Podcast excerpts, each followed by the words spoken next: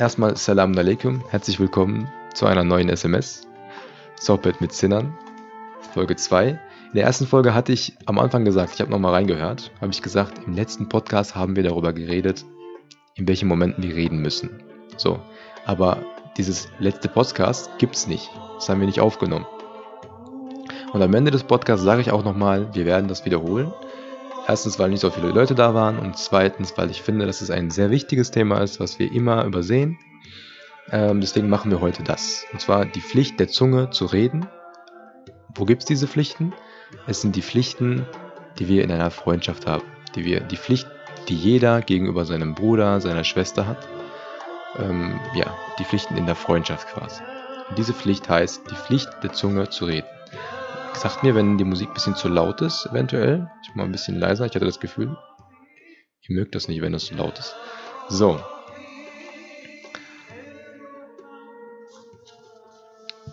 Der Text beginnt mit, wie es Pflicht der Bruderschaft ist, zu schweigen von allem, was dem Freund zuwider ist, so erfordert sie auch, dass man das sagt, was ihm angenehm ist. Ja, gerade in der Freundschaft. Ja, Gerade das ist der Freundschaft recht eigen, denn wer sich auf das Schweigen beschränkt, der hat die Toten in den Gräbern zu gefährden. Also er geht so weit, er sagt, wer nichts anderes kann als schweigen, der ist einfach ein Bro der Toten in den Gräbern. Mehr taugt auch nichts weiteres. Man sucht ja doch nach Brüdern und Schwestern, um von ihnen Gewinn zu haben, nicht nur um vor ihren Kränkungen sicher zu sein. Das Schweigen aber hat keinen anderen Sinn, als dass die Kränkung unterlassen wird. Also das Schweigen ist nur die Kunst darin, dass man Schaden unterlässt, dass man keinen Schaden anrichtet. Aber bringen tut man nichts durch, Schweigen. Deswegen gibt es Situationen im Leben, wo man auch mal den Mund aufmachen muss. Und diese Situation besprechen wir heute. Darum sollst du deinem Bruder oder deiner Schwester mit der Zunge deine Liebe bezeugen und dich nach allen seinen oder ihren Erlebnissen erkundigen, für die er oder sie gerne Teilnahme sieht. Wenn es ihr oder ihm schlecht geht, so sollst du danach fragen und dem Freund merken lassen, dass er oder sie dir nahe geht und du mit Ungeduld auf eine Besserung wartest. So, ich versuche nochmal ein bisschen deutlich zu machen. Die, manchmal sind die Pflichten einfach so dargestellt wie Plain Rules, also ganz einfache Regeln, so Kniggeregeln. Manchmal ist es sehr basic. Ne? Er sagt dir ganz einfach, hey, wenn ihr Freunde seid, dann ist es eine, deine Aufgabe zu fragen, wie es der Person geht und zu sagen, dass du mitfühlst und genauso willst, dass das Leid, was diese andere Person gerade hat, so schnell wie möglich weggeht. Ähm, du sollst bei allem Leid, das dem Bruder oder der Schwester widerfährt, mit Wort und Tat kundtun, dass es auch dich betrübt und bei allen Freuden, dass auch du dich mitfreust. Denn in der Freundschaft bedeutet es ja nichts anderes als Gemeinsamkeit von Freude und von Leid. Unser Prophet sallallahu alaihi wasallam spricht, wenn einer seinen Bruder oder Schwester liebt, so soll er es ihm oder ihr sagen. Das soll er auch darum tun, weil dadurch die Liebe größer wird, denn wenn er merkt, dass du oder dass du sie oder ihn liebst, so wird er notwendig wieder lieben. Und wenn du merkst, dass auch er oder sie dich halt zurückliebt, so wird deine Liebe wieder größer und so wächst die Liebe und vervielfältigt sich auf beiden Seiten und dass sich die Gläubigen untereinander lieben sollen, das wird von dem, von dem heiligen Gesetz gefordert und ist erwünscht im Wandel vor Gott. Warum machen wir diese Ehrenmann-Regeln, diese Ehrenmensch-Regeln? Das Ziel ist, eine gesunde Gesellschaft zu haben, eine liebevolle, harmonische Gemeinschaft zu sein. In der Gesellschaft allgemein. Und da reichen manchmal so kleine Regeln wie, wenn du jemanden gern hast, dann sag es auch. Schweigt nicht darüber, wenn ihr jemanden gern habt. Sprich diese Dinge aus. Hast du einen Freund, eine Freundin, die, der dir einfach mega lieb ist, dann lass es auch mal zu Wort kommen. Letzten, beim letzten Mal, als ich das besprochen habe, hatte ich sogar gesagt, ähm, es kann der Tag kommen, wo es zu spät ist und du dir dann denkst, so, ich hatte diese Person so gern und ich konnte es ihr nie sagen. Kommt niemals in die Situation, deswegen immer aussprechen. Unser Prophet sagt, wenn du jemanden liebst, dann sollst du es ihm auch sagen. So, dann kommt eine zweite Regel gleich. Darum lehrt uns der Gesandte Gottes, also unser Prophet sallallahu alaihi wasallam, auf dem Weg dazu, indem er spricht, beschenkt euch untereinander, so gewinnt ihr einander lieb. Also zweite Regel, zweite simple Regel, Beschenkung ist auch encouraged quasi, gefördert, gefordert, gefördert.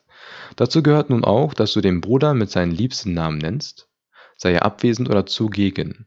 Ich werde manchmal vergessen, ich werde Bruder vorlesen, aber wie ihr wisst, hier geht es um Kardeschlik. Ne? Es geht auch nur Schwester, es geht auch um Schwester, es geht einfach um die Freundschaft, diese nahe, enge Freundschaft, die man hat im Islam. Geschwisterschaft quasi. Damit ihr Bescheid wisst, wenn ich aus Versehen manchmal nur Bruder vorlese, worum es geht. Ähm, so, beschenkt euch untereinander, so gewinnt ihr einander lieb. Dazu gehört nun auch, dass du den Bruder mit seinen liebsten Namen nennst. Sei er abwesend oder zugegen. Also mit dem schönsten Namen, die der Person auch gefällt. Gebt euch nicht gegenseitig irgendwelche ähm, Nicknames, die eigentlich nicht so schön sind, die die Person eigentlich nicht mag. Das gehört sich nicht unter ihren Menschen. Omar ibn, also Omar ibn al-Khattab sprach, drei Dinge gewinnen dir die lautere Liebe deines Bruders oder deiner Schwester, dass du zuerst grüßt, dass wenn du der Person begegnest, dass du einen bequemen Platz zum Sitzen anbietest und dass du ihm bei seinen liebsten Namen rufst. Also stellt euch mal vor, was für ein Bild wird hier, was für ein Bild wird hier gemahlen.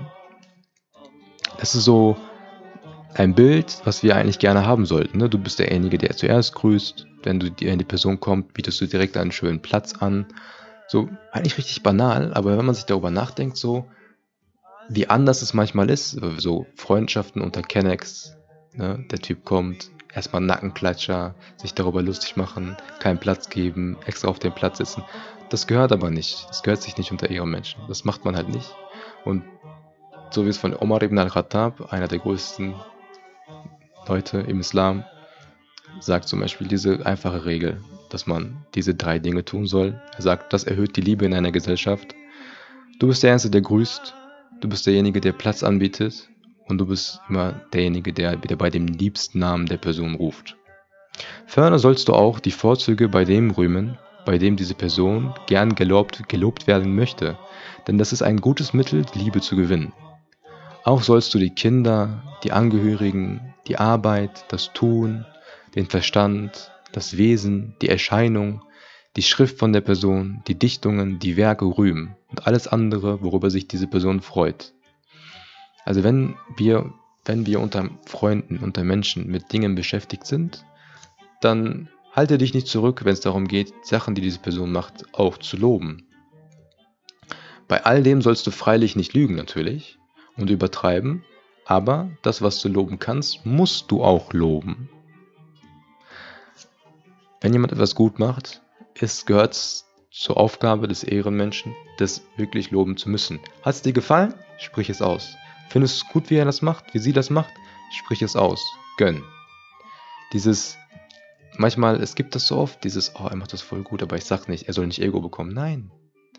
Wenn du loben kannst, die Arbeit, welche Sachen werden hier aufgezählt? Die Angehörigen der Person, die Arbeit, die sie tut, den Verstand, Wesen, Erscheinung, Schrift, Dichtung, Werke, alles.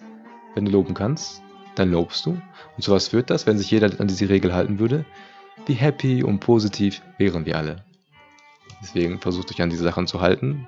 Das, was du loben kannst, das musst du auch loben. Noch stärker als dies ist, dass du das Lob überbringst, das andere gespendet hatten und deine Freunde darüber, deine Freude darüber auch an den Tag legst, denn solches Lob zu verbergen wäre eitel und Scheelsucht. Auch kleine, knackige, schöne Regeln. Wenn du hörst, habe ich letztens sogar angewandt, wenn du hörst, wie jemand jemand anderes lobt. Zum Beispiel, ähm, sagen wir mal, der Lehrer hat deinen Mitschüler gelobt, während der Mitschüler nicht da war. Du gehst dann zu, später zu diesem Mitschüler hin und sagst das der Person. Und sagst, guck mal, du wurdest so und so gelobt. Das ist deine Aufgabe. Wenn du das nicht gönnst, dann ist das Scheelsucht, sagt Imam Ghazali. Das gehört sich halt nicht. Mhm, wo sind wir jetzt gerade? Ich verliere manchmal die Stelle, wo ich gerade bin. Scheelsucht. So. Ferner sollst du auch danken für das Gute, was dir angetan wird, ja auch nur zu tun vorgehabt war, auch wenn es nicht zur Ausführung kam. Also wenn jemand, wenn dein Freund, deine Freundin, dein Bruder, deine Schwester dir etwas Gutes tut, dann musst du sowieso danken. Aber auch wenn die Person es nicht hinbekommen hat, es zu tun, aber du weißt, sie hatte es vor, dann musst du auch danken. Und Ali, Ali radiallahu an, also die Ali radiallahu an, sagt, wer seinem Bruder, seine Schwester nicht für die guten Taten Willen dankbar ist, der ist auch bei der eigentlichen Tat eigentlich nicht dankbar. Also der Wille der Person ist genauso viel wert wie die eigentliche Tat. Deswegen sollte man auch da Dank aussprechen. Zu den spannenderen Teilen kommen wir gleich. Vor allem aber kannst du dadurch seine Liebe gewinnen, dass du ihn in Schutz nimmst. Also wir sind jetzt bei der nächsten Passage. Ne? Vor allem dadurch ähm, kannst du noch seine Liebe gewinnen, dass du zum Beispiel die Person in Schutz nimmst, wenn üble Nachrede über ihn geführt oder seine Ehre mit hässlichen Rede offen oder versteckt angegriffen wird. Denn es ist Pflicht der Freundschaft, den Freund, den Bruder, die Schwester in Schutz zu nehmen und ihm zu helfen, dem Beleidiger das Maul zu stopfen und ihn derb zurechtzuweisen. Wenn du zu solchen Reden still schweigst, so kränkst du, so kränkt das den Bruder und entfremdet dir sein Herz. Und es ist eine Verletzung der Pflicht der Bruderschaft und Schwesterschaft quasi. Also, es ist Pflicht der Freundschaft, vom Freund, den Freund in Schutz zu nehmen und ihm zu helfen, dem Beleidiger das Maul zu stopfen und ihm der zurechtzuweisen. Der Gesandte Gottes sallallahu alaihi wasallam vergleicht ja darum, dass als Paar, also uns als Paar mit zwei Händen, deren eine die andere wäschen soll, weil der eine dem anderen helfen und für ihn einstehen muss. Er sagt auch, der Muslim ist der Bruder des Muslims er tut ihm nicht Unrecht und lässt ihn nicht im Stich und liefert ihn nicht aus. Plain Rules einfach.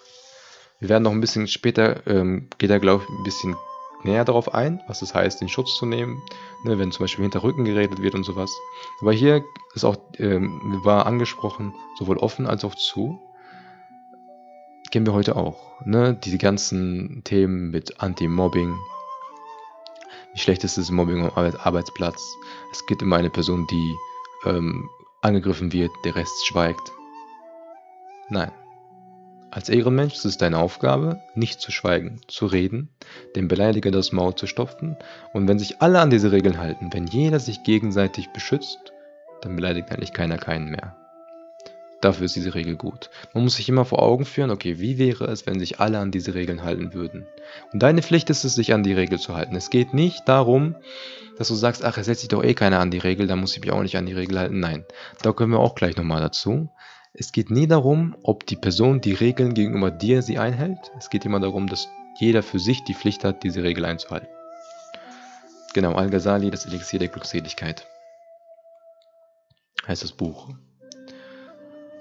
Ähm, werde ich übrigens auch genau in die Beschreibung packen, packen, packen im Podcast, auch auf YouTube.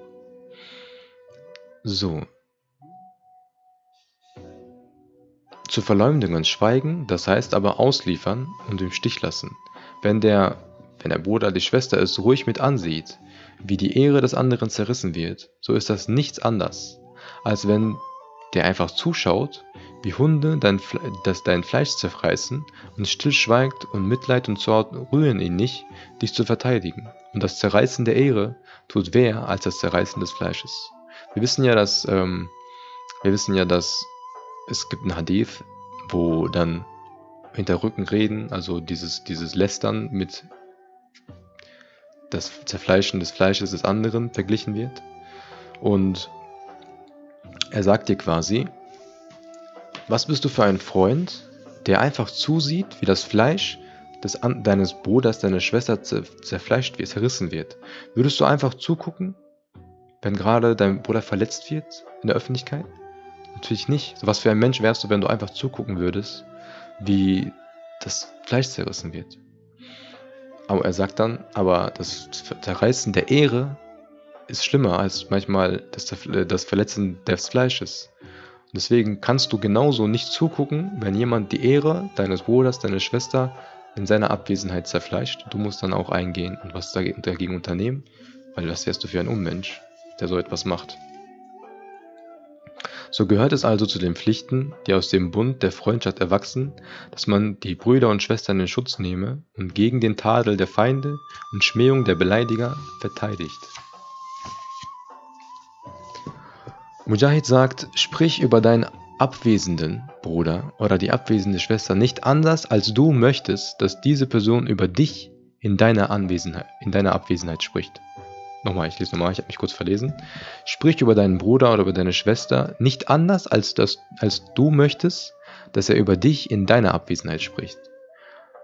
Dafür hast du zwei Prüfsteine. So, die Prüfsteine sind auch ganz interessant.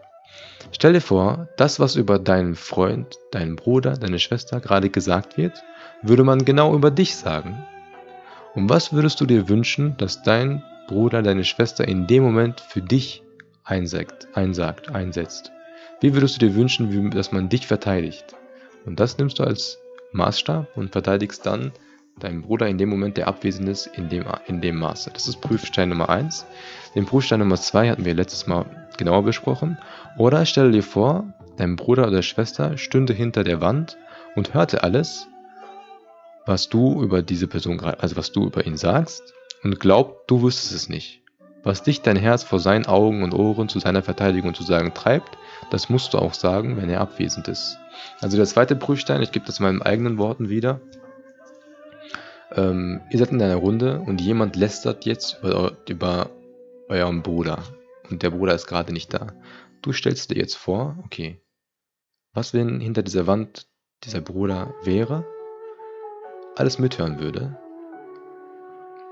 aber nicht wüsste, dass ich das, das ich weiß, dass er uns hört. So, was würde ich jetzt sagen, um ihn zu beeindrucken? Wie würde ich jetzt reden, um ihn zu beeindrucken? So redest du so, auch wenn er nicht da ist. Das ist so der zweite Prüfstein.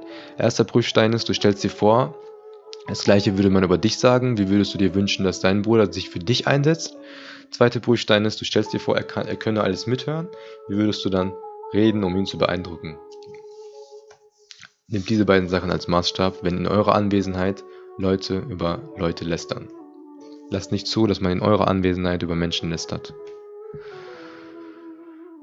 So. Das heißt lautere Gesinnung gegen den Bruder, das gleiche ist Abwesenheit und Gegenwart, Zunge und Herz, Alleinsein mit ihm oder Zusammensein in Gesellschaft, Vertraulichkeit oder Öffentlichkeit. Wenn, da wenn aber da Unterschiede sind, so ist die Liebe falsch und der Glaube Unrecht und der Islam betrügerische Anmaßung. Also für die muslimischen Zuhörer, die jetzt dabei sind, sollten das ganz ernst nehmen. Die, der Islam ist betrügerische Anmaßung für jemanden, der in Anwesenheit anders ist als in Abwesenheit. Der in Abwesenheit anders über Menschen redet als in der Anwesenheit. Ganz heikles Thema. Du würdest ja auch für die Person einstehen. Deswegen auch ähm, mit der Wand. Du würdest dich ja ganz anders verhalten, wenn du wüsstest, er kann gerade mithören.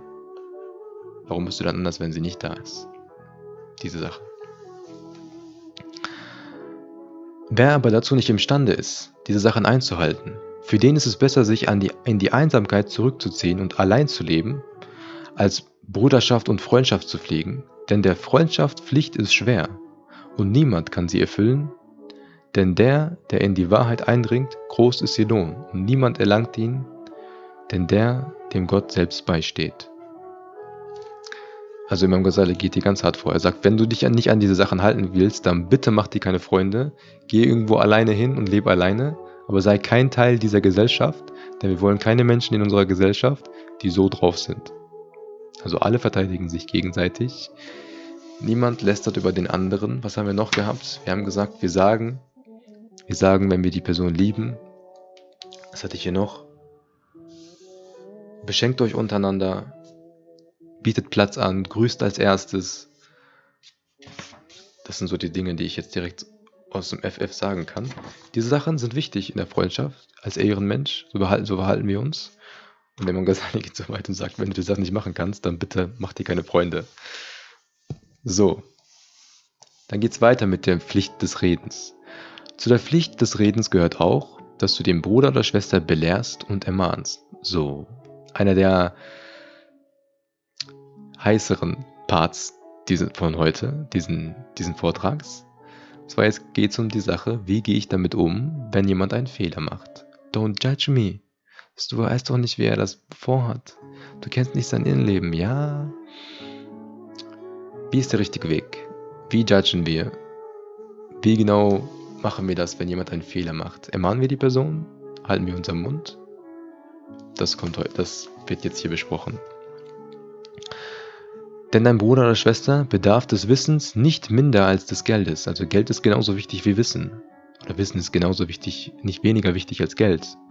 Wenn du reich an Wissen bist, so musst du ihm oder ihr von deinem Überfluss mitteilen und ihn oder sie hinleiten zu dem, was seinem oder ihren ewigen und zeitlichen Heile dienlich ist. Und wenn, ich werde jetzt einfach im Maskulin weitermachen, und wenn du ihn belehrt hast, er aber nicht der Lehre gemäß handelt, so sollst du ihn ermahnen. Das heißt ihm zeigen, dass seine Handlung ihm, ihm Schaden bringt und es besser für ihn ist, sie zu unterlassen und ihm Furcht machen mit dem, was ihm zuwider ist, in Zeit und Ewigkeit, damit er davon absteht. Du sollst ihn auf seine Fehler aufmerksam machen und ihm das Hässliche als hässlich und das Schöne schön erscheinen lassen. So, okay. Also wir sollen direkt sagen, wenn jemand einen Fehler macht. Wenn ich weiß, dass etwas falsch ist, oder wenn ich ein Wissen habe, was er eventuell nicht weiß, dann soll ich es ihm immer sagen. Und wenn er trotzdem diese Sachen tut, dann muss ich ihn ermahnen. Oh geil, lass es doch machen. Doch darfst du das nur unter vier Augen tun, so dass es niemand erfährt. Denn was unter vier Augen sorgende Liebe und guter Rat ist, wird in Gegenwart anderer zur Beschimpfung und Beschämung. Das möchte ich wiederholen. Denn was unter vier Augen sorgende Liebe und guter Rat ist, wird in Gegenwart anderer zur Beschimpfung und Beschämung. So einfach ist das. Und das verstehen viele Menschen nicht. Ja, ich habe ihm einen Nasiha gegeben. Ich habe ihm einen Rat gegeben. Das, was unter vier Augen ein Rat ist, eine Nasiha ist, ist aber sobald andere Leute da sind, Beschimpfung und Beschämung. Period. Denn der Gesandte Gottes spricht, sallallahu alaihi wasallam, der Gläubige ist dem Gläubigen ein Spiegel. Das heißt, er verhilft ihm zur Erkenntnis seiner Fehler, die er allein nicht sehen kann, wer er durch den Spiegel die Fehler seiner äußerlichen Gestalt erkennt. Imam Shafi sagt, wer seinen Bruder oder Schwester im Verborgenen ermahnt, der gibt ihm guten Rat und schmückt ihn. Wer ihn aber öffentlich ermahnt, der beschämt ihn und stellt ihn bloß. Wer seinen Bruder oder Schwester im Verborgenen ermahnt, der gibt ihm guten Rat und schmückt ihn. Wer ihn aber öffentlich ermahnt, oder sie öffentlich ermahnt, der beschämt ihn und stellt ihn bloß. Das Gendern ist schwer, weil es immer ihn, ihn, ihn ist, aber ihr versteht den Punkt. Das ist ein der, der Dinge, die sehr viele nicht verstehen, die sehr viele einfach missachten, denn sie wollen ihre, bei der Nasir eigentlich etwas anderes erreichen. Das, darüber werden wir auch noch gleich reden warum es dann kein Nasir mehr ist. Es ist ganz einfach zu gucken, was ein guter Rat ist und was nicht. Man fragte Mis'ar, liebst du den, der dir deine Fehler sagt? Er sprach, ja, wenn er mich unter vier Augen zurechtweist. Wenn er mich aber vor den Leuten angreift, dann nicht. Und damit hat er recht, denn öffentliche Ermahnung bedeutet Bloßstellung. Zum dritten Mal sagt Imam Ghazali in seinem Buch, dass öffentliche Ermahnung Bloßstellung ist. Der Unterschied zwischen Schmähung und freundlicher Ermahnung liegt eben in, den, in dem öffentlichen oder vertraulichen Charakter der Zurechtweisung, sowie der Unterschied zwischen nachsichtiger Milde und heuchlerischer Nachgiebigkeit in dem Beweggrund liegt, der dich zur Nachsicht veranlasst. Tust du es aus dem Heile deiner Seele willen, so ist es nachsichtige Milde, tust du es um Vorteile zu erlangen, deine Begierde zu stillen und deine einflussreiche, deine einflussreiche Stellung zu behalten, so ist es heuchlerische Nachgiebigkeit. Manchmal möchte man einfach nur im Raum als der Schlauere wirken, als derjenige wirken, der ja nicht diese Fehler machen würde. Das ist einer der häufigsten Gründe. Man ermahnt einen Fehler, weil man ja nicht diesen Fehler machen würde. Und dann ist es aber heuchlerische Nachgiebigkeit. Wenn du nun sagst, wenn ich dem anderen seine Fehler entgegenhalte, so verletze ich ihn doch. Also jetzt angenommen, wir machen das auch im Privaten, ne? Wenn du nun sagst, wenn ich dem anderen seine Fehler entgegenhalte, so verletze ich ihn doch. Wie kann das Pflicht der Bruderschaft sein? So wisse, Verletzen wirst du den Bruder nur dann, wenn du von den Fehlern sprichst, die er schon selbst weiß. Wenn du aber auf etwas aufmerksam machst, was er noch nicht wusste, so ist das sorgende Zärtlichkeit und gewinnt die Herzen. Das heißt, die Herzen vernünftiger Menschen, um die, to um die Toren aber kümmert man sich nicht.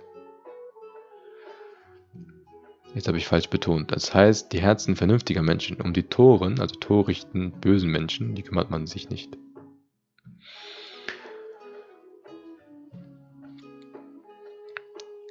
Jetzt haben wir einen ganz wichtigen Punkt hier. Zum, wenn wir Fehler auch ermahnen. Ne, wir haben die erste Bedingung ist, wenn man Leute ermahnt, dass es unter vier Augen ist. Die zweite Bedingung ist, dass die Person diesen Fehler noch nicht kannte. Und jetzt denkt mal darüber nach. Die Situation, wo ihr gesehen habt, wie andere Leute, Brüdern oder Schwestern Fehler aufgezeigt haben. Wie viele von diesen Bedingungen? Das sind nur zwei. Wurde einer von denen erfüllt? Meistens waren beide nicht erfüllt. Es war in der Öffentlichkeit und es war etwas, was die Person schon wusste. Dann werde ich auf, dann geht's jetzt weiter, ne? Dann werde ich auf eine tadelnswerte Handlung aufmerksam gemacht, die du begangen hast oder auf eine tadelnswerte Eigenschaft, die dir anhaftet, damit du dich davon befreien kannst, der gleicht dem Manne, der dich auf eine Schlange oder einen Skorpion ups, aufmerksam, aufmerksam werden lässt, der unter deinem Kleid ist und dich mit Verderben bedroht. Was wärst du für ein Idiot, wenn du das übel nehmen würdest? Die bösen Eigenschaften aber sind Skorpione und Schlangen, die dich in der Ewigkeit ins Verderben bringen, denn sie stechen in die Herzen und in die Seelen und ihr Stich tut weher als der, der die äußeren Hüllen und die Leiber verwundet. Und sie sind geschaffen aus dem brennenden Höllenfeuer Gottes, das in den Herzen flammt. Dies alles gilt aber nur von Fehlern, die der Bruder nicht selbst bemerkt. Dies alles gilt nur von Fehlern, die die Schwester nicht selbst bemerkt. Wenn du aber weißt, dass er oder sie seinen Fehler bereits kennt, dass aber die Natur dieser Person ist und dass nicht falsch, nicht die Natur der Person ist, sondern dass die Natur dieser Person diese dazu zwingt, so sollst du ihn nicht aufdecken, wenn er es selbst geheim hält. Also, das alles gilt nur bei Fehlern, die die, die Person noch nicht kan kannte. Wenn es aber ein Fehler ist, die die Person immer wieder begeht, weil, keine Ahnung, die Veranlagung ihn immer dazu, die ihn immer dazu zwingt, aber er hält es geheim, dann sprichst du es auch nicht an und hältst es auch geheim. Trägt er aber seine Fehler offen zur Schau, so musst du ihm freundlich zureden, bald andeutend, bald, einer offen, bald in aller Öffentlichkeit, doch so, dass du ihn nicht verletzt. So, das, was wir auf Social Media häufig haben. Ähm, jetzt haben wir Sachen, wo Fehler offen zur Schau gestellt werden. Ne? Es ist ein Fehler, den man begeht, aber man schämt sich nicht dafür und man tut so, als wäre es okay. Jetzt kommen wir in einen Bereich, wo es gefährlich für die Gesellschaft wird. Wenn man Fehler als normal an, auf, zu aufzeigen beginnt, in der Öffentlichkeit sie damit prahlt, dann, selbst dann, musst du freundlich zurechtreden, bald andeuten, bald in aller Öffentlichkeit, doch so, dass du wieder nicht verletzt. Also Imam Ghazali geht fast auf alles ein, in welcher Situation man wie damit umgehen muss.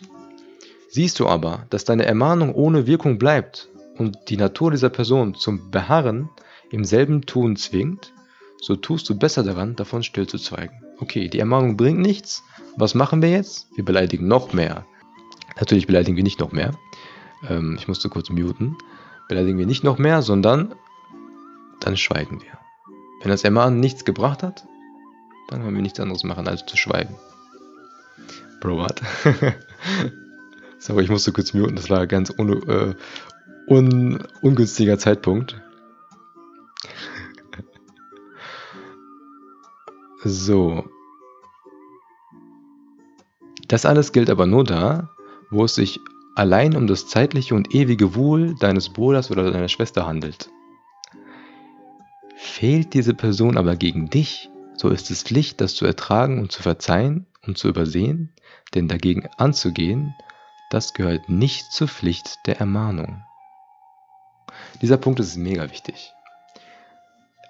Das alles gilt nur dann, wo es sich allein um das zeitliche und ewige Wohl deines Bruders oder Schwester handelt. Was heißt zeitliche Wohl, das ewige zeitliche Wohl? Also Sünden gegenüber Allah Ta'ala. bei solchen Dingen, dann ist es eine Pflicht, zu reden, zu ermahnen, darauf aufmerksam machen. Dann treffen diese Pflichten ein, ja. Das gehört aber nicht, was aber nicht zur Pflicht der Ermahnung gehört, ist Pflichten, die gegenüber dir nicht eingehalten werden. Wir haben ja, wir lesen hier zum Beispiel, ne, was ist die Pflicht?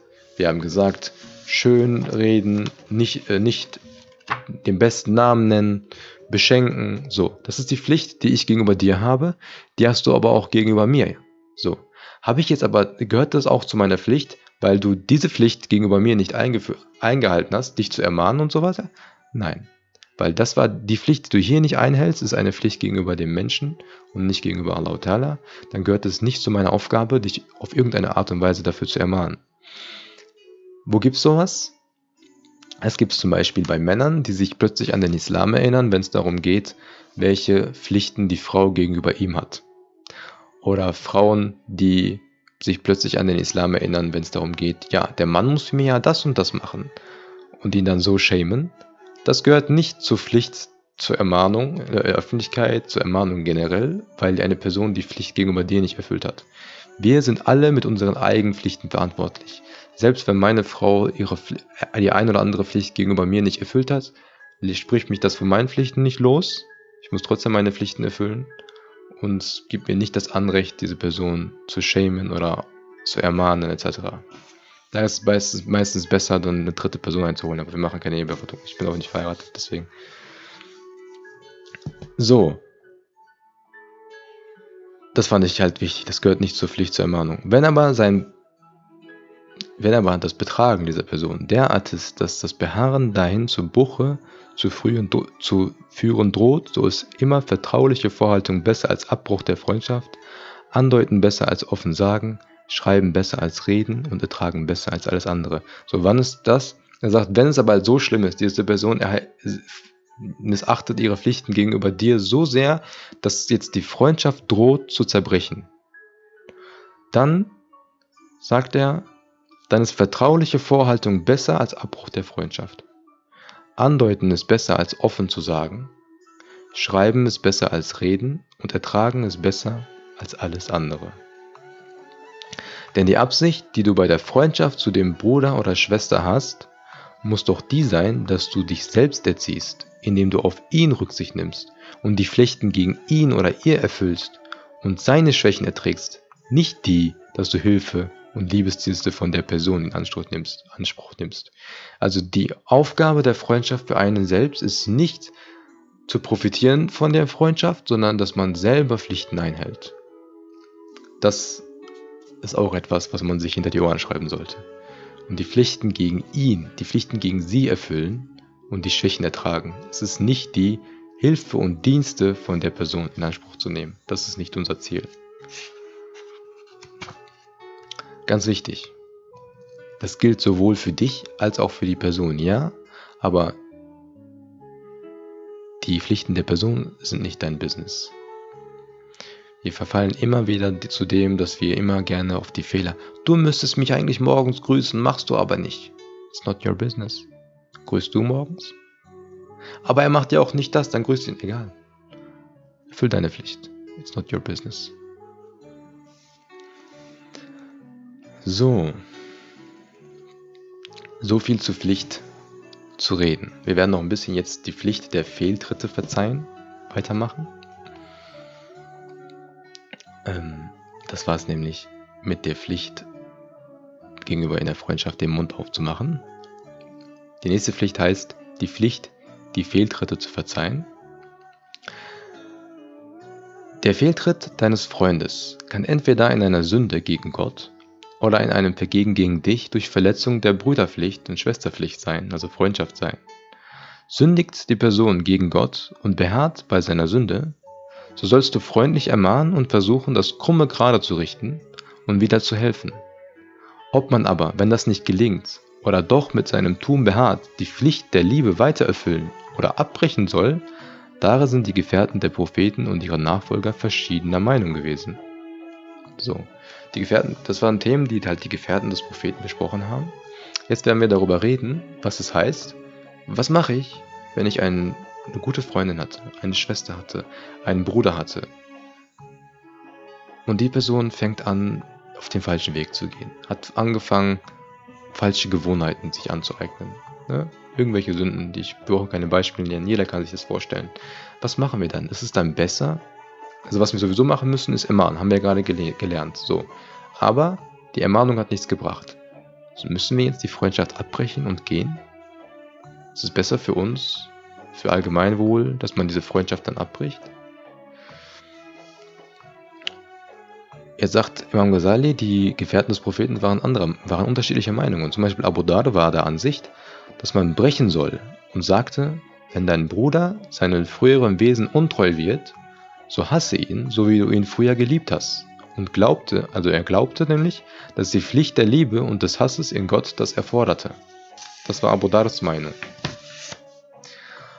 Abu Darda, fast ähnlicher Name, aber nicht der gleiche Typ, aber und mit die manche andere Gefährten des Propheten waren anderer Ansicht. Abu Darda sagte, wenn dein Bruder sich zum Bösen verändert und seinem früheren Wesen untreu wird, so verlasse ihn deswegen nicht. Denn wenn dein Bruder das eine Mal irre geht, so geht er das andere Mal wieder recht.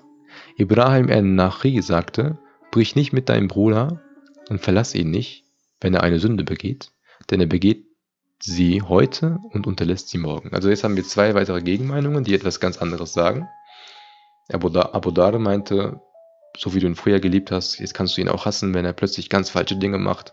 Aber Abu, Abu Darda sagt und Ibrahim en Nachai, ich bin Türke, sorry, sind anderer Meinung. Die, die beiden sind was gleicher Meinung, die sagen, heute macht er einen Fehler, morgen macht er den Fehler nicht mehr, sei immer da. Ja? Schreib jemanden nicht weg, sobald er einen Fehler gemacht hat und so weiter. Imam Ghazali führt fort: Man erzählt von zwei Freunden aus der alten Zeit, von denen der eine den rechten Weg verließ. Das ist eine Story jetzt. Zwei Freunde aus der alten Zeit, von denen der eine den rechten Weg verließ, da fragte man den anderen, ob er nicht mit ihm brechen und verlassen wolle.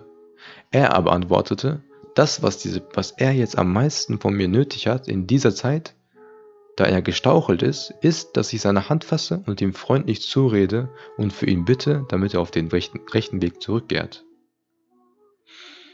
Logisch, oder? Er sagt, okay, mein Freund ist, aus dem, ist vom Weg abgekommen, er macht einige Fehler. Das, was er jetzt am meisten braucht, ist, dass ich für ihn da bin, ihm helfe, wieder zum rechten Weg zu finden, ihm gut zurede. Was wird passieren, eventuell, wenn ich jetzt einfach sage, ciao, ich habe nichts mehr mit dir zu tun, wird die Person dann plötzlich wieder zum rechten Weg finden? Das ist nicht meine Aufgabe als Freund, als Bruder da zu bleiben und zu helfen, dass es wieder zum rechten Weg kommt. Das ist so, jetzt eine so eine Story. Eine zweite Story, die das nochmal untermalt, also vielleicht können wir, kann, wird, kann und wird der ein oder andere vielleicht relaten. In den Geschichten der Israeliten wird von zwei Freunden erzählt, die Gott auf einem Berge, auf einem Berg dienten. Zwei Freunde, die, sind, die sind, haben sich zurückgezogen, die beten und dienen Gott auf einem Berg. Eines Tages stieg der eine von ihnen hinab, um in der Stadt für eine Drachme Fleisch zu kaufen. Drachme ist Dirhem übrigens, glaube ich. Das ist also Geld. Da erblickte er bei dem Fleischer ein Frauenzimmer, sah sie an, entbrannte in Leidenschaft, hatte Umgang mit ihr und blieb drei Tage lang bei ihr. Dann aber schämte er sich wegen seines Vergehens, zu seinem Bruder zurückzukehren. Was ist passiert? Der, der eine von denen ist runtergegangen, ist seinen Gelüsten verfallen, ist mit seiner Frau zusammengekommen, hat sich dann aber geschämt und ist dann nicht mehr zurück zu seinem Bruder auf, auf den Berg zurückgekehrt. Der Bruder aber vermisste ihn und sorgte sich um ihn und stieg hinab in die Stadt. Er fragte sich den Weg zu ihm und trat bei ihm ein. Als er mit ihm zusammensaß, als er mit ihr zusammensaß, sorry, also er, er trat bei ihm an, als er mit ihr zusammensaß. Er umarmte ihn und küsste ihn und drückte ihn an sein Herz. Der andere aber verleugnete ihn und tat so, als ob er ihn nicht kannte. So, so sehr schämte er sich vor ihm. Der aber sprach, Komm her, mein Bruder, ich weiß, was mit dir ist. Nie bist du mir lieber und werter gewesen als in dieser Stunde. Als jener sah, dass er durch das, was geschehen war, in den Augen des Bruders nicht geringer geworden war, stand er auf und ging mit ihm. Das ist so eine Geschichte. Ähm, ich kann das nachfühlen. Wie wichtig es ist, dass wir nicht auf Leute hinabgucken dürfen, wenn sie einen Fehler begangen haben. Weil manchmal kann das dazu führen, dass die Person dann gar nicht mehr bei dir Anschluss findet. Vielleicht gar nicht mehr mit dir redet, von der Community weggeht, wenn wir Leute shamen dafür, dass sie einen Fehler gemacht haben und diese Person sich gar nicht mehr zurücktrauen, dann werden sie gar nicht mehr in der Community sein. Ich werde jetzt nicht ein Beispiel nennen, jeder kann, kann bestimmt ein Beispiel kennen, wo das passiert, bei welchem Thema. Ähm, aber ich kann ein Beispiel nennen, was ganz absurd ist, aber vielleicht das Gefühl beschreibt. Kennen Sie das Gefühl, jetzt bin ich 10 Minuten zu spät, dann gehe ich lieber gar nicht erst. Weil dieses zu spät kommen so unangenehm ist, dass man gar nicht auftaucht. Ich glaube, das ist so ein ähnliches Gefühl. Das ist, dass der Charme dann einen komplett entfernt. Das darf halt nicht passieren. Deswegen, das sind so Pro-Argumente, warum man die Freundschaften weiterführen sollte, auch wenn die Person gerade eine schwierige oder fehlerhafte Phase durchmacht.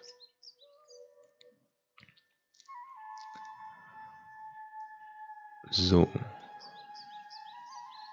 Dies ist der Weg, den manche Leute eingeschlagen haben, und er ist freundlicher und mit dem Gesetz gemäßer als der des Abu Dar, wenngleich dieser der sicherere ist. Also Imam Ghazali sagt, ja, der Weg von Abu Dar ist sicherer. Wenn du Freundschaft abbrichst, ist sicherer. Aber der andere Weg ist freundlicher, sagt Imam Ghazali. Jetzt kommt ein Gegenargument. Wenn du aber sagst, wie kannst du sagen, dass dieser Weg der freundlichere und dem Gesetz gemäßere sei? So gewiss wie man mit einem, der solche Sünde tut, keine Freundschaft schließen, darf, wird man doch auch die Freundschaft, die mit ihm besteht, abbrechen müssen. Denn jede Satzung, die durch einen Grund bedingt ist, wird hinfällig, sobald der Grund fortfällt. Der Grund für das Schließen einer Bruder Bruderbundes ist doch der, dass man einander weiterhelfen will auf dem Weg zu Gott. Das verfällt aber fort, wenn der Bruder sich mit der Sünde befleckt. Also jetzt zitiert Imam Ghazali ein, ein Gegenargument. Er sagt, jetzt könnte jemand sagen, Normalerweise mit Leuten, die auf dem schlechten Weg ist, sollte man keine Freundschaften knüpfen. Das war die Bedingung, dass man eine Freundschaft knüpft, dass diese Person auch auf dem rechten Weg ist. Aber wenn diese Person nicht mehr auf dem rechten Weg ist, dann ist ja die Bedingung weggefallen. Dann muss ich doch die Freundschaft wieder abbrechen, dann ist sie doch hinfällig. Was, wenn jemand so dieses Argument bringt, sagt Imam Ghazali. So erwidere ich, sagt Ghazali, Freundlicher ist dieser Weg darum, weil du ja so deine gütige Gesinnung gegen den anderen zeigst und um ihn wirbst und ihn zu gewinnen suchst. Und das wird ihn zu Umkehr und Reue veranlassen, weil er die Scham nicht los wird, wenn du ihm die Freundschaft beharrlich weiterhältst. Brichst du aber und zeigst, dass dir die Lust an seiner Freundschaft vergangen ist, so wird er zornig und beharrt erst recht in seiner Sünde. Dem Gesetz gemäßer aber ist es deshalb, weil eine einmal geschlossene Freundschaft ein Band ist, das ebenso viel gilt wie das Band der Verwandtschaft. Also das Argument ist zum Beispiel, wenn man, wenn man Freunde hat, ähm, die immer noch auf dem rechten Weg bleiben, habe ich, als, hab ich als jemand, der eventuell auf dem falschen Weg geht, einen Kontrast. Ich bin zum Beispiel vom Weg abgekommen, aber ich habe noch einen Bruder, der hält sich gut an seinen Weg. Ich habe immer wieder diesen Kontrast zu ihm. Ich weiß, okay, ich mache was Falsches. Eigentlich müsste ich wieder zurückgehen. Und mein Bruder ist auch immer nett zu mir und redet mir gut ein. Dann ist es auch wahrscheinlicher, dass ich eventuell wieder zurückfinde. Aber was passiert, wenn sich die guten Freunde von mir abkapseln und ich keine guten Freunde mehr um mich, um mich herum habe? Wie hoch ist die Wahrscheinlichkeit dann, dass ich zurückkehre? Dass ich den Kontrast wieder sehen kann, wo ich mich vergleiche? Dass ich überhaupt noch Scham fühle? Kann ich, tue ich wahrscheinlich gar nicht mehr weil ich gar nicht mehr die Leute um mich herum habe. Plötzlich ändert sich mein Freundeskreis, plötzlich ändert sich alles, eventuell, eventuell versinke ich sogar. Das sagt Imam Ghazali als, als Gegenargument dazu. Wenn Br und das zweite, das zweite Gegenargument ist, sobald es geschlossen wurde, muss der Bund gehalten werden. Es gibt nicht so etwas wie, okay, jetzt ist es hinfällig geworden. Man muss alles geben, um die Freundschaft aufrechtzuerhalten. Sagt Imam Ghazali.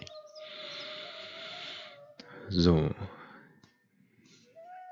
wenn ein Bruderbund einmal geschlossen ist, so tritt das Bundesrecht, Bundesrecht in Kraft und die Treue zum Bund wird durch den Bundesschluss zur Pflicht. Die Treue aber verlangt, dass man den Freund nicht verlässt, wenn er in Not und Armut gerät. So, das ist auch ein gutes Argument. Er sagt, in einer Freundschaft ist es wichtig, dass man die Person nicht im Stich lässt. Hatten wir ja vorhin auch, wenn die Person in Not und Armut gerät. Die Not am Heil der Seele aber ist schlimmer als die Not an Geld und Gut. Nun habt nun aber hat ihn ein Unheil getroffen und ein Unheil und ein Unglück ist ihm geschehen, so dass er Not im Heile der Seele leidet.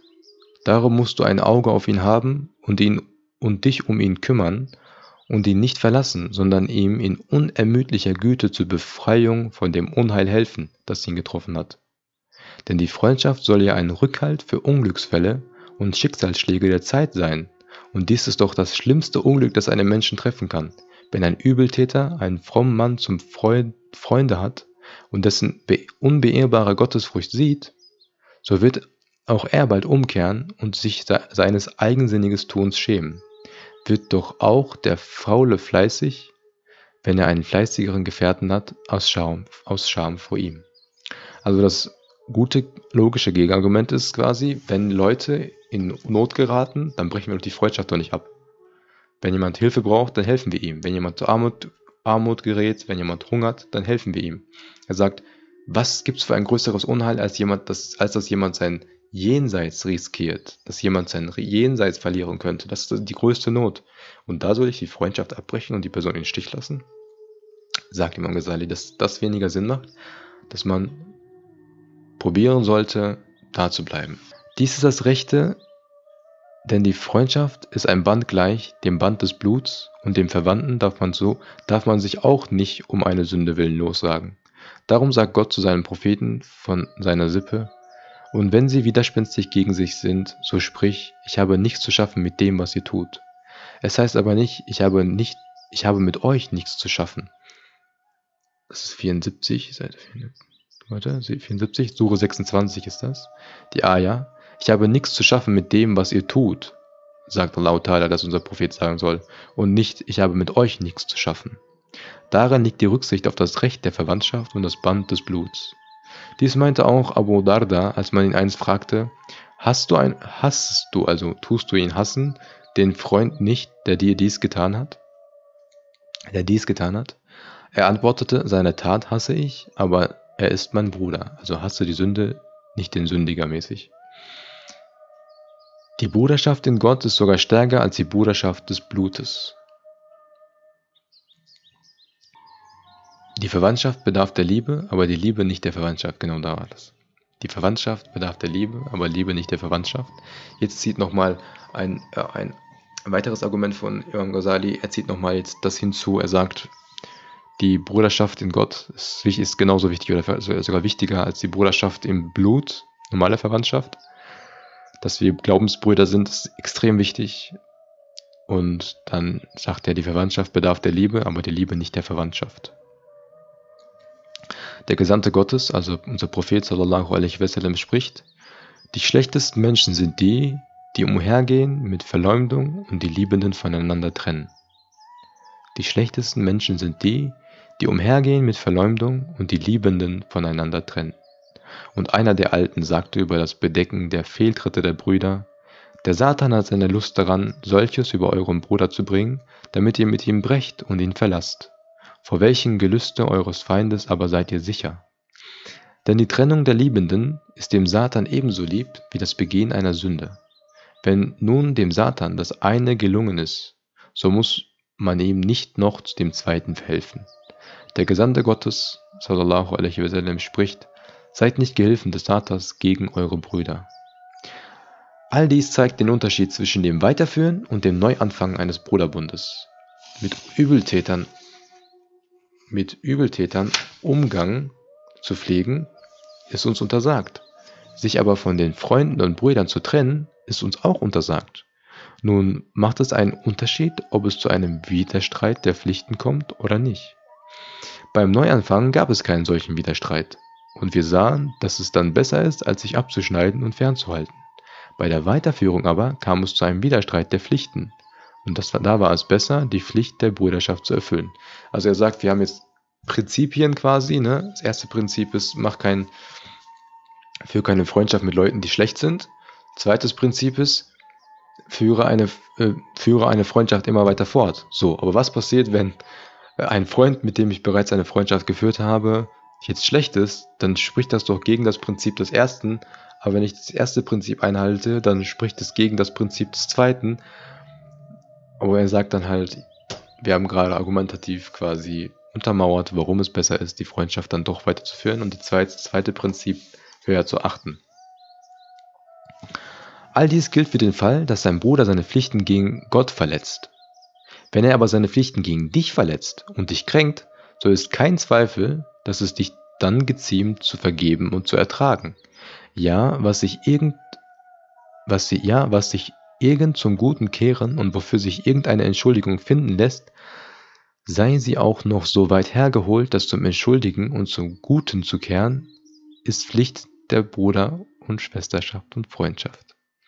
Es ist gesagt worden, du sollst für den Fehltritt deines Bruders 70 Entschuldigungen erfinden.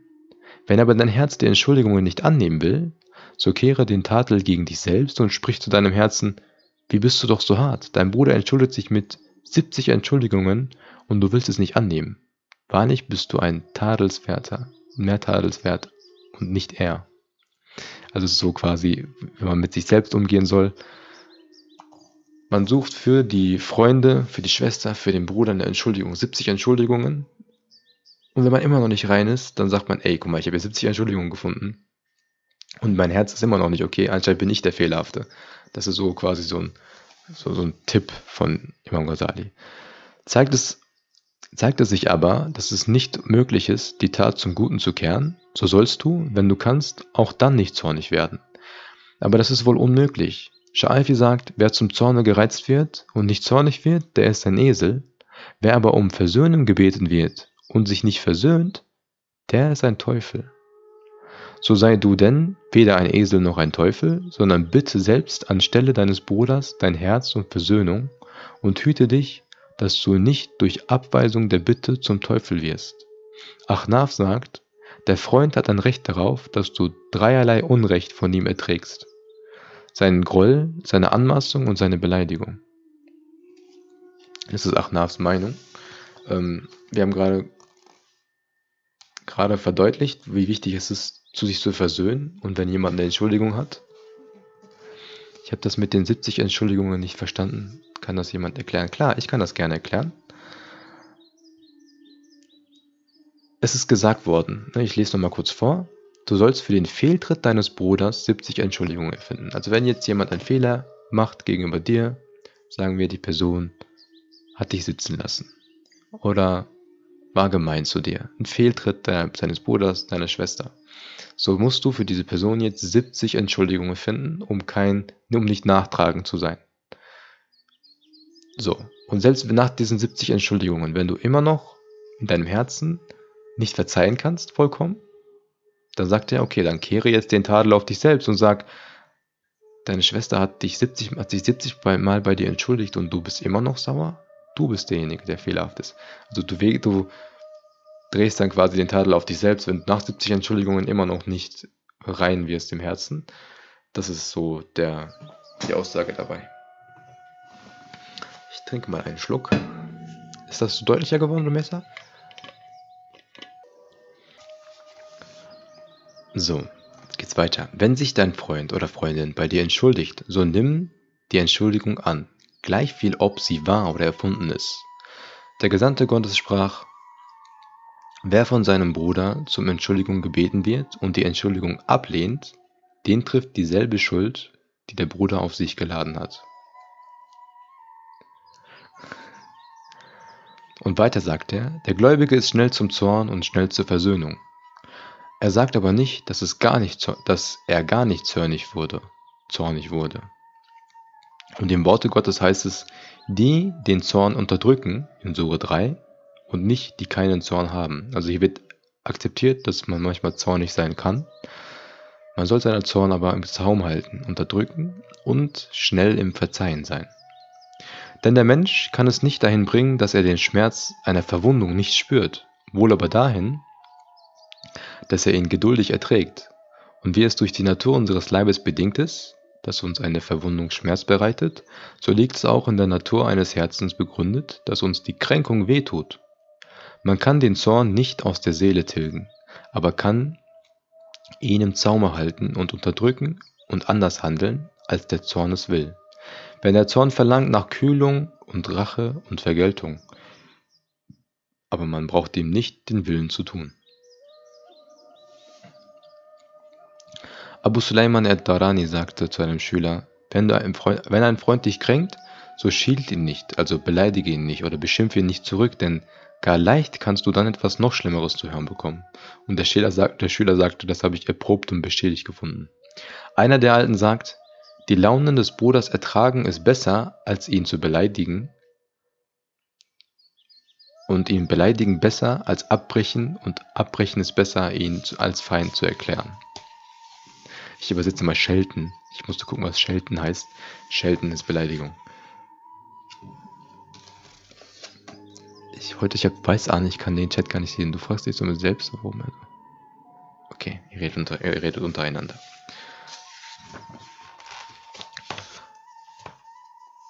Du sollst auch nach dem Abbruch ihn nicht allzu sehr hassen. Es heißt im Worte Gottes, vielleicht erschafft Gott Liebe zwischen euch und denjenigen unter ihnen, die ihr befeindet habt. Omar sagte, deine Liebe ist nicht beschwerlich und dein Hass sei nicht gefährlich.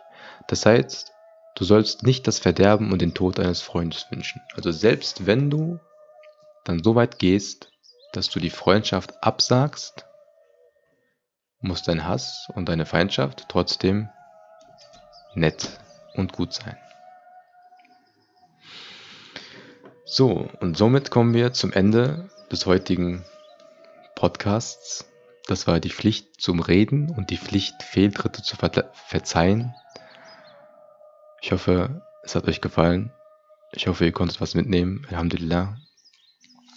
Alhamdulillah Rabbil Alamin. Al-Fatiha. Und ich hoffe, ihr schaltet nächste Woche noch einmal ein. Samstag um 20 Uhr sind wir immer live mit den Podcasts. Danach werden die ja online geschaltet, die, die im Podcast gerade zuhören. Nächste Woche Sonntag wahrscheinlich ist dann die nächste Folge online. Dann auf Wiedersehen. Salam alaikum.